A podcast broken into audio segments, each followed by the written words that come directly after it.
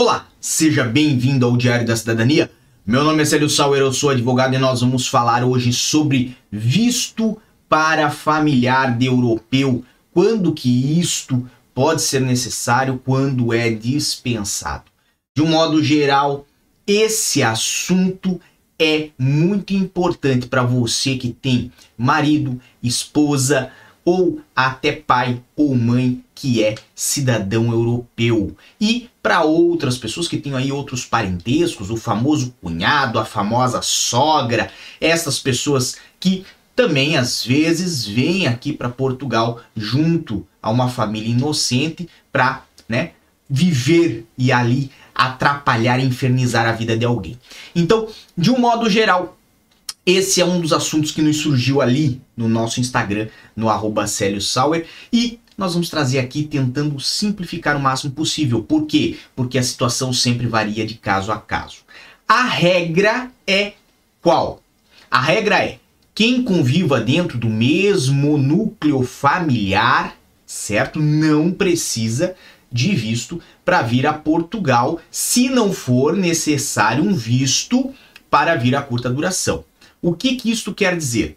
Vamos pegar exemplo de cidadãos brasileiros. Não precisam de visto, inclusive, para vir a turismo a Portugal. Se nós temos uma família, a família de José, onde José é cidadão português, sua esposa é brasileira e os filhos são brasileiros também, nenhum deles vai precisar de visto prévio para entrar em Portugal, porque são familiares de cidadão europeu e têm aí acesso à Europa. Agora, se o José, na verdade, fosse casado com uma cidadã de China e os filhos fossem chineses, certo? Nenhum tivesse a nacionalidade portuguesa.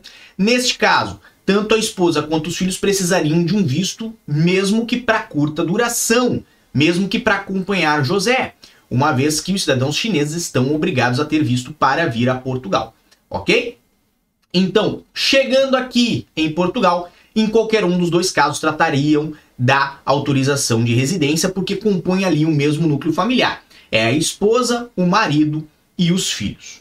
Quando nós falamos já de familiares que são mais afastados, falamos aí de sogra, falamos do sogrão, falamos da mãe, do pai, às vezes, se nós falamos de uma pessoa com seu próprio núcleo familiar, mãe ou pai, por exemplo, que já tem ali seus 50 anos e tiveram um José que já é casado, nestes casos, nestes casos pode vir a ser necessário o visto.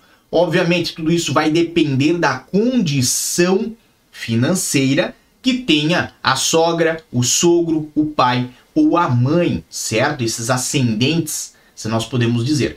Por quê? Porque, obviamente, se eles tiverem condições e se mantêm sozinhos já no país de origem, não compõem o mesmo núcleo familiar.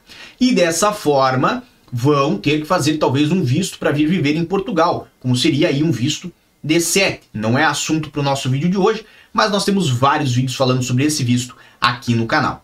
Se eles não têm condições, então vamos pegar aqui uma pessoa que tenha seus 77 anos, Dona Hermina, que é mãe de José, e ela é viúva, não tem pensão nenhuma, não tem aposentadoria nenhuma. Neste caso, já vive com José e o núcleo familiar de José no país de origem dele, né, ou no país da onde ele está vindo agora, e ele vai trazer Dona Hermina aqui para Portugal.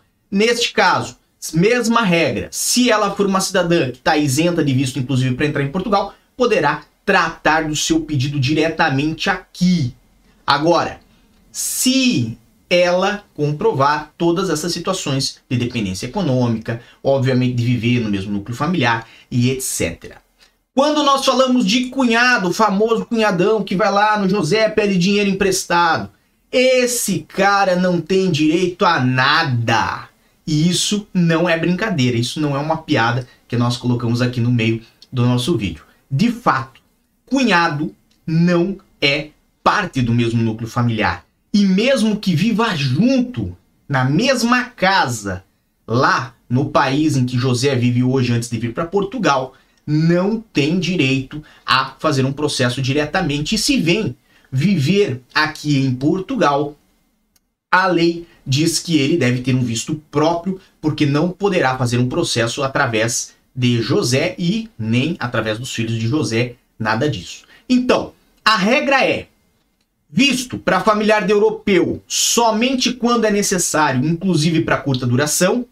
Se não fazem parte ali do mesmo núcleo familiar, não precisa de visto, certo? E, obviamente, vêm e tratam o processo aqui em Portugal. É um processo muito similar ao reagrupamento familiar, mas não ocorre pela mesma lei, ok? Se você quiser saber um pouquinho mais sobre essa outra lei pela qual decorre o processo dos familiares de europeu, deixa aqui nos comentários que eu vou gostar de fazer um vídeo sobre isso.